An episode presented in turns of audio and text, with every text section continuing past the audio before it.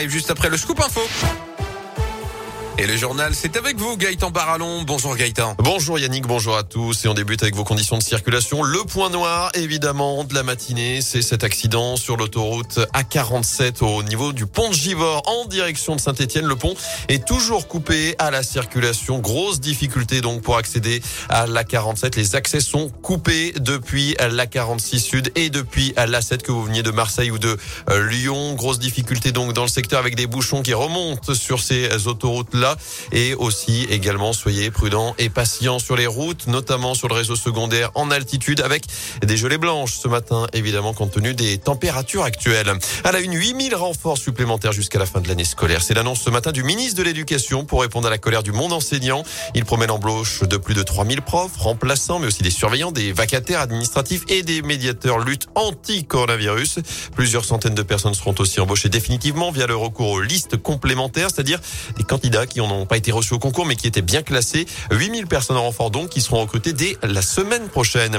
Le pass vaccinal de retour devant l'Assemblée nationale cet après-midi, puis au Sénat demain. Ce sont les députés qui auront le dernier mot ce week-end ou lundi pour s'entendre sur ce projet de loi, conséquence de l'échec de la commission mixte paritaire hier.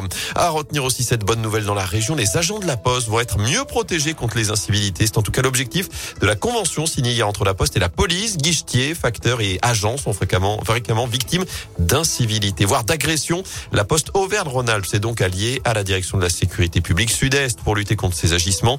Mylène Franceschi est déléguée régionale du groupe La Poste. Un exemple concret, euh, c'est euh, une personne qui souhaite retirer de l'argent et à qui on demande une pièce justificative d'identité qui ne l'a pas, qui n'a pas le document et qui s'énerve.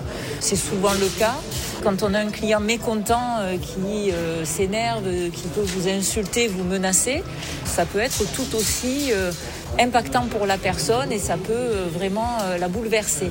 Et c'est pour ça que c'est important pour nous de favoriser le dépôt de plainte parce qu'on s'aperçoit que ce qui est important, c'est d'éviter les récidives. Et objectif d'abord sensibiliser le personnel à l'accueil des clients et restructurer les agences. Une bonne nouvelle pour notre pouvoir d'achat, le gouvernement et EDF ont trouvé un accord pour limiter la hausse des prix de l'électricité à 4% cette année, accord qui va tout de même coûter aux alentours de 8 milliards d'euros à EDF.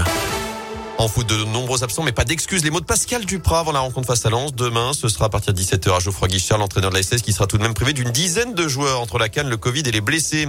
Du basket, ce soir, la chorale de Rouen reçoit Fausse Provence à 20h à Vacheresse, alors qu'en Pro Saint-Chamond accueille Nantes à Bouloche.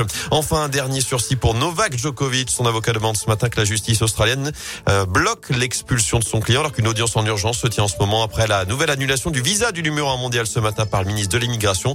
Il pourrait donc jouer l'Open d'Australie à partir de lundi prochain à Melbourne.